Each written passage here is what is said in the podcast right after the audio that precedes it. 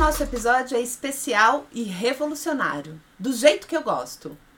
Três gerações de mulheres na estrada, vivendo aventuras, cada um sob o seu ponto de vista, sobre a sua idade e sobre a sua própria experiência, sobre a oportunidade de poder estar por aí em conexão umas com as outras e com as aventuras. Quais são as visões de uma mãe nômade, filhas nômades, mãe de mãe nômade, avó de netas nômades, enfim. O que essas três gerações têm para contar acerca de pessoas que se permitem viver aventuras.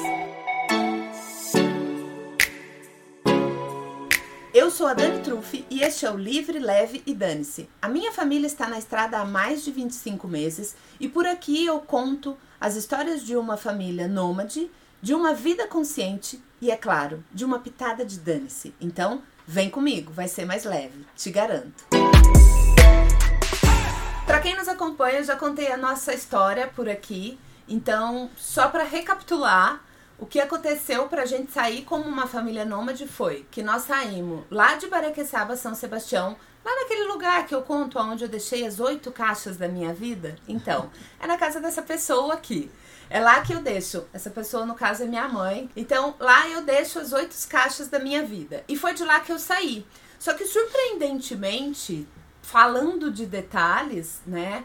Uh, eu também já contei aqui que nós saímos para ir para Bahia e ficar dois meses, e dois meses já duram dois anos. Então, acho que num determinado momento, acho que tanto para para as meninas que estão aqui como para minha mãe foi uma grande surpresa eu dizer que eu tava indo para Bahia e que de repente eu fui ficando, né? E nessa de vai ficando, vai ficando. Então, eu até queria que vocês contassem um pouco de, desse início de surpresa, né? O que, que, que, vocês imaginavam que ia acontecer? Porque eu e o, Daniel, eu e o pai, eu, a gente saiu para ficar dois meses na Bahia. é, antes de a gente sair, fiquei com medo, não queria ir. Aí eu falei que eu não queria ir e vocês falaram que tipo não ia acostumar que depois a gente voltava. Mas aí acabou durando mais tempo do que previsto.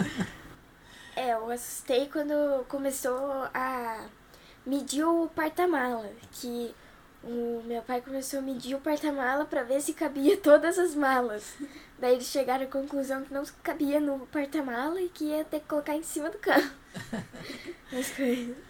Para mim foi bem assustador, porque, bom, foi totalmente enganada, sabe? Eu tava numa viagem eu gosto de viajar de moto, eu e meu marido, a gente se aventura por aí de moto de vez em quando, né? Não somos nômades, mas a gente gosta de aventura também. E estava numa viagem de moto quando recebi assim uma mensagem: estamos indo para Bahia, né? Então foi assim meio assustador. Achei que era 15 dias, né? É, mas aí a gente vai se acostumando em termos, né? É difícil estar longe, com certeza, né?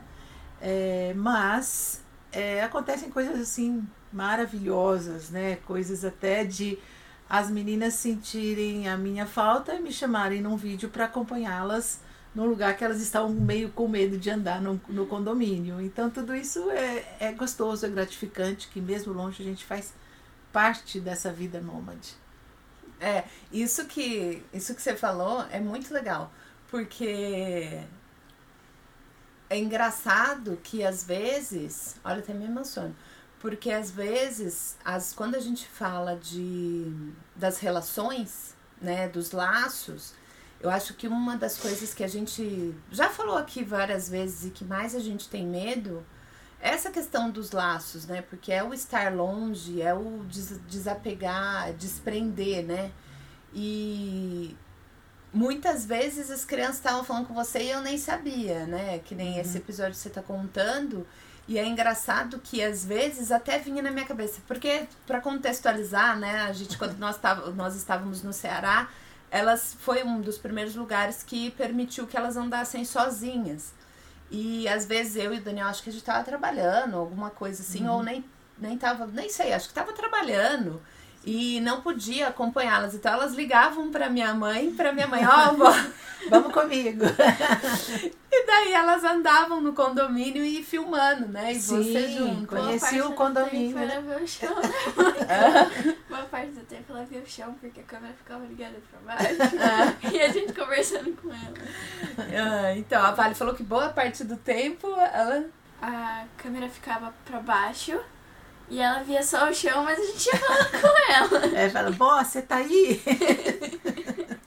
Às vezes até eu pensava nessa artimanha, entendeu? Que jeito que minha mãe pode olhar as meninas estando à distância. E, e elas faziam um tour também, né? Em cada casa que sim, chegava. Sim. É, Principalmente a- a Violeta, né, Violeta? É, eu tirava foto e tal. E nesse lugar aí, né, a gente acabou. A gente mostrava os gatinhos, que a gente conheceu alguns gatinhos lá.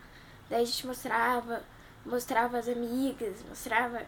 Era uma forma de a gente se sentir segura e ir sozinha, né? Então era assim, uma coisa que era engraçada, assim, porque saía de casa e a gente já pegava o celular, já ligava pra minha avó e a gente começava a conversar. Então, assim, eu acho que uma das coisas que não pertenceu à sua geração e que de repente tá pertencendo à minha geração, que tá me permitindo fazer isso, e que daí as meninas, então, é melhor a gente já se conformar que talvez elas voem ainda mais, né? É, com certeza. E Essa parte é uma parte difícil, É. né? Porque você olhar assim, você quer, é lógico que, que é todo mundo pertinho, sempre, né? Mas é, acho que uma, uma das frases assim mais tradicionais de que os filhos não pertencem a gente é muito verdade, né? E a gente fica feliz porque sente saudades e tudo, mas a gente fica feliz de saber que os filhos vão galgando e alcançando seus sonhos. É, isso é muito importante. Pior seria se ficassem todos assim, embaixo das asas e frustrados. Sim. É, exatamente. E agora, né, o fato de existir a internet, né, que Sim. proporcionou até esse nomadismo digital. Eu acho, eu não sei, minha mãe vai confirmar, mas eu acho que minha mãe é daquela geração de se nada der certo eu viro hippie, mas fantasiando que tomara que nada dê certo eu virar hippie. ou hippie no sentido mais de nômade mesmo, de livre, acho, né? E de repente, ou então é depois que eu me aposentar, eu abro uma pousada no litoral pra ir É. morar na praia, né? Sim. Que era o desejo. Minha, né? Meu pai e minha mãe vêm daquela geração onde realmente o trabalho tinha um outro formato devido a não ter internet, né? Sim. Então não existia esse trabalho remoto que hoje em dia as pessoas acabam tendo a possibilidade, né? E eu acho que o mundo globalizou e permitiu que as pessoas vivessem longe dos pais, né? Coisa que antes também era aquela coisa mais cidade na cidade você se desenvolve, aquela coisa patriarcal, né? Um, que fica ali mesmo. Mas mesmo assim eles são super vanguarda, sempre viajaram, é, já foram quando foram para Bahia quando eu era bem pequena e para São de- Paulo para Bahia era É, fomos de carro para Bahia duas vezes, né? Parando é, de, de barraca, né? Nós fomos. Fomos acampando, né? E na época é, não existia internet, existia o guia quatro rodas. e a gente ia, pegava e ia selecionando praias é, bem mais desertas e tal, ia conhecendo, parando, acampando. Né? Então, eu acho que tudo isso fica no GEM fica né? É, felizmente ou infelizmente fica, né? E, então, além da Dani, tenho mais dois filhos e também são assim, ousados e aventureiros, né? Aham, E então acho que isso aí, né, ficou ali. fica. Porque pra mim, assim, sempre. é, eles sempre voltavam, voltavam contando. Imagina isso. Ah, eu tenho 40 anos, de, o quê? Uns 36 anos atrás? Um pouco menos, né? 30 anos atrás, eu tinha uns 10. Não, menos. Quando vocês foram pra Bahia? Sim, menos. Então, menos. imagina isso. Imagina as estradas, imagina os caras. de, de. Eles foram em seis, seis casais, é isso? Seis casais. A primeira vez, seis casais, a segunda, três. Se pra mim foi uma aventura hoje com Waze, Google, tudo que você imaginar, estradas boas, né? Sair para sair de São Paulo e dar rolê pelo Nordeste, Airbnb, bagageiro de carro, tudo no esquema. Imagina para eles que foram há 30 anos atrás, as estradas não eram, acho, né? Não, acho tinha não, né? Com asfalto, certeza não não, era. Tinha, um pouco, tinha a maioria asfalto, mas muito, muito ruim, né? Muito desgastada. É, eu imagino, porque vocês lembram das estradas? É, eu tava. Em alguns pedaços. A gente fala, tinha Waze e tal, mas às vezes o Waze não funcionava. Daí ficava naquela correria. Daí a gente perguntava para as pessoas, as pessoas também não sabiam onde elas estavam e tentavam dar informação. Já teve vezes de ser 5 horas de viagem virar 10 horas de viagem, né? Então, Verdade. bem assim, ficava bem estressante, mas daí a gente resolvia e era bem legal, assim, no final, assim. Da onde pra onde que foi que nós andamos duas horas a de mais? terra e a gente tinha que perguntar pras pessoas. E era tipo, tudo buraco e a gente tinha muito várias horas do caminho. Eu não acho que lembro. foi de Brasília pra Goi... Não, Foi pra Goiânia. eu foi acho. de, de... Então, mas foi, sabe eu acho qual que foi da pedaço? Bahia pra algum lugar. De Lençóis, da Chapada, pra Goiânia. Que É. foi que nós a gente se perdeu duas horas a mais. Aí a gente descobriu que o Waze não era a melhor ferramenta É, naquelas Maps, estradas, que tinha que ser pelo Google. Uhum. É. E a gente devia ter levado o guia quatro rodas, porque é certamente não ia. E nessas estradas eu, eu ficava com medo, né? Porque eu sou. Assim, eu tenho um pouco de medo do carro capotar, dessas coisas, mas. Era só. Imaginação, porque não, nunca aconteceu nada, né? Assim, de capotar, de. Não, nada. Mas se acabava a gasolina, a bateria. Acaba a mas- gasolina. Ah, é, teve. Tem uma bateria, ficamos no carro, acabou a bateria. É verdade, acabou. Conta, Vale, como é que foi? Como a eu e o pai. Isso é importante contar, porque. Por que, que acabou a bateria? A gente ficou no carro, mexendo no celular. Eu tava carregando meu celular no carro. E o papai e a mamãe desceram porque eles tinham uma reunião. E a gente ficou estacionado lá, eles estavam ali olhando.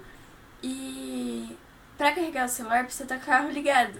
Mas precisa acelerar o carro pra ligar primeiro.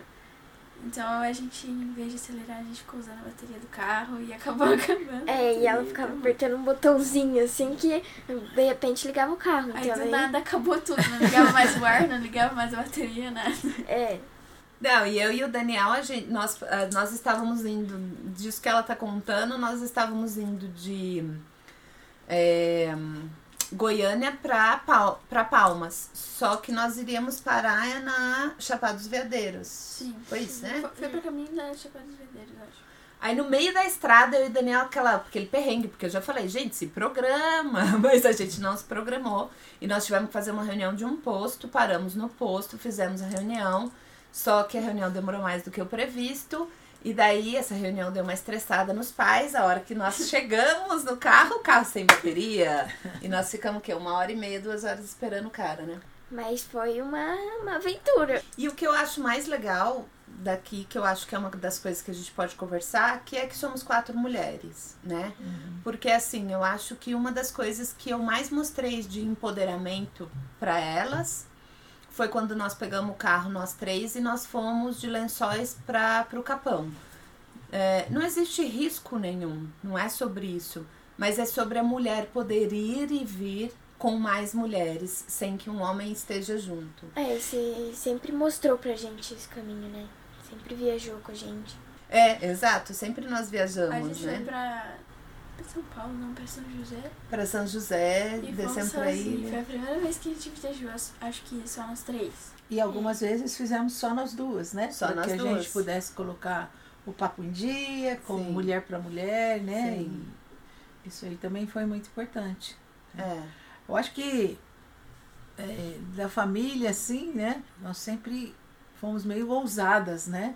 É, assim, citando que em 1970 eu fui ousada o suficiente para ser a primeira pessoa da minha cidade a sair num intercâmbio de um ano, Uhum. né? Fora do país. Então, eu acho que tudo isso é vai ficando, né? Sim. É, e eu acho que, é, por exemplo, eu sou uma das pessoas que mais fomentei a gente poder viver viajando, né?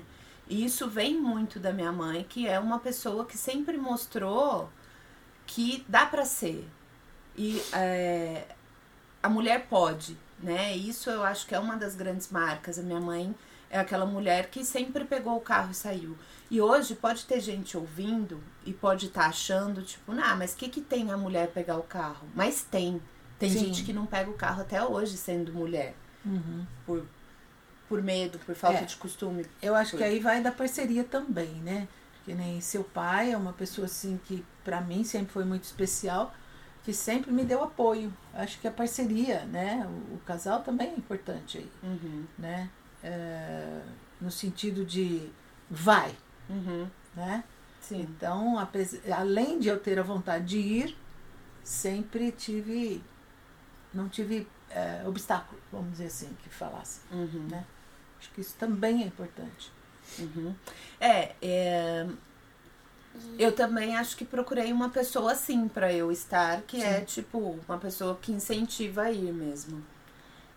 Foi tudo começado quando a gente foi morar na ilha, pra mim, assim. Uhum. Que você falou, ah, vamos mudar pra praia.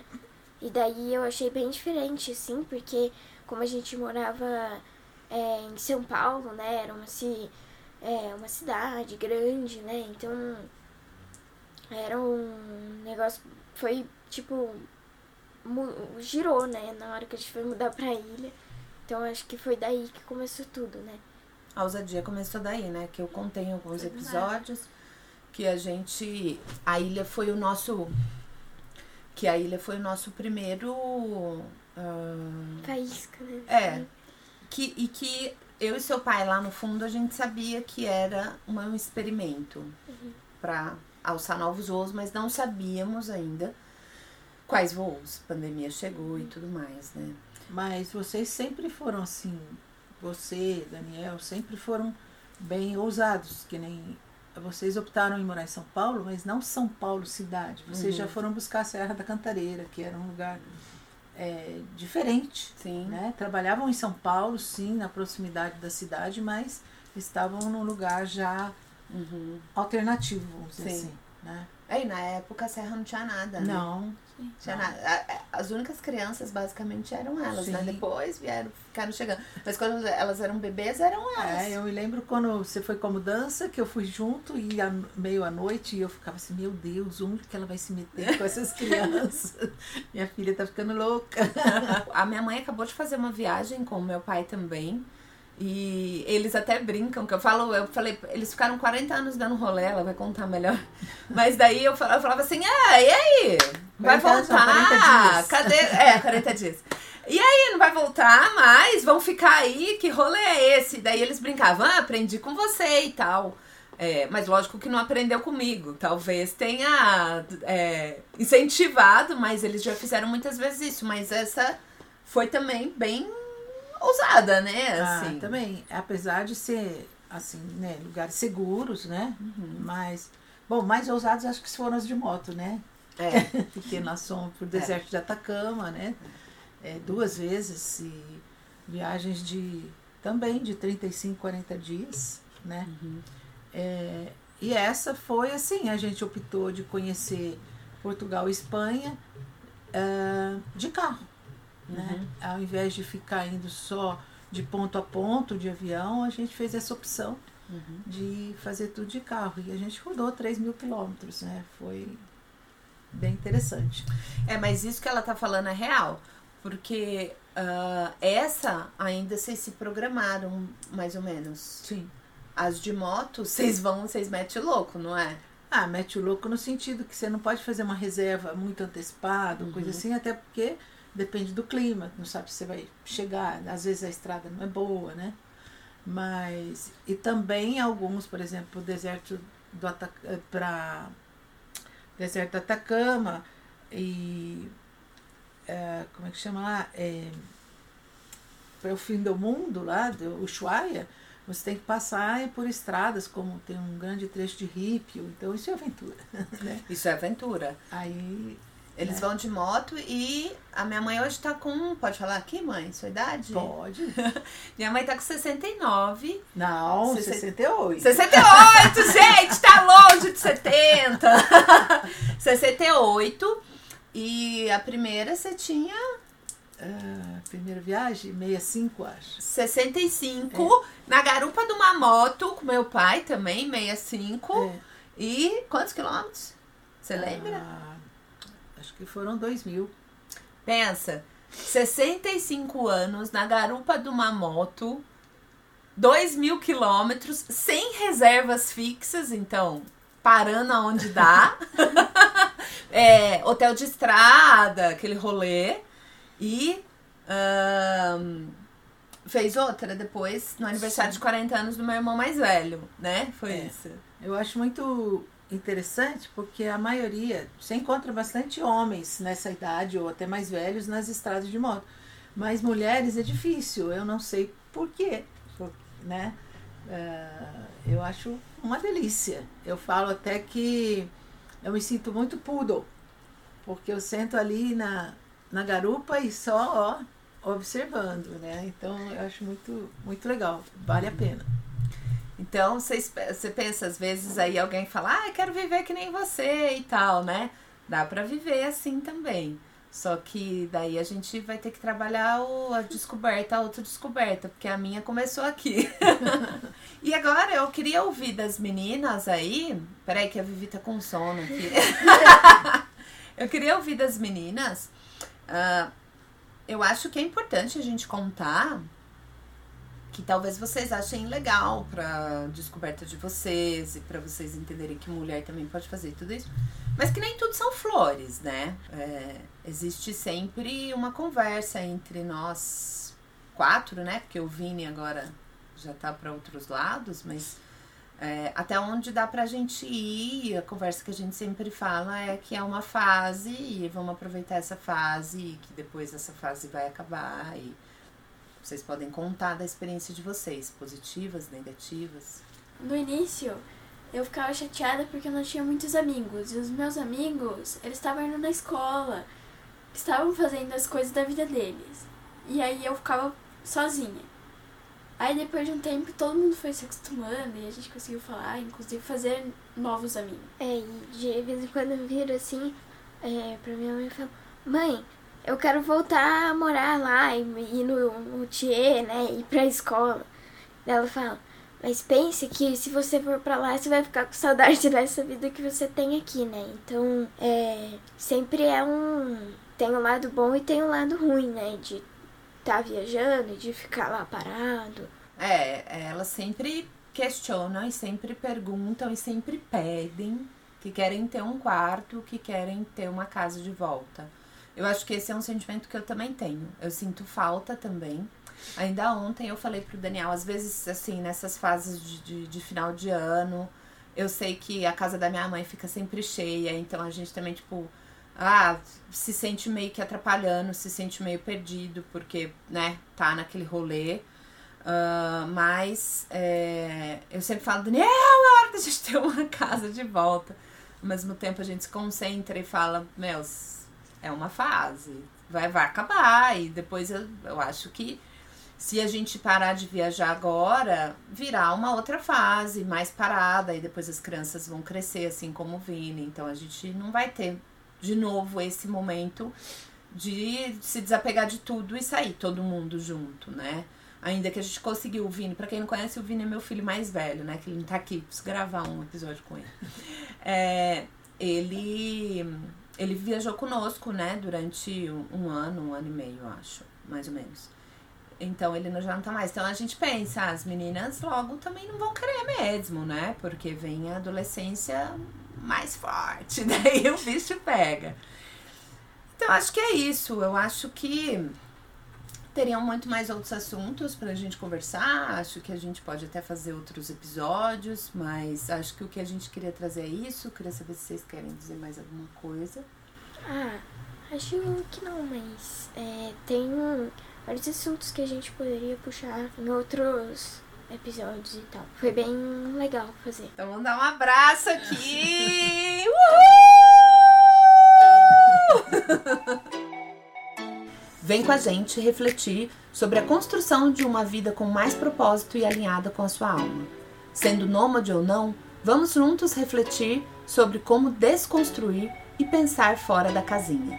Então, se inscreve aqui no canal para não perder os próximos episódios e nos acompanhe lá no Instagram, arroba Livre Leve Dane-se. Saudações de liberdade, amor.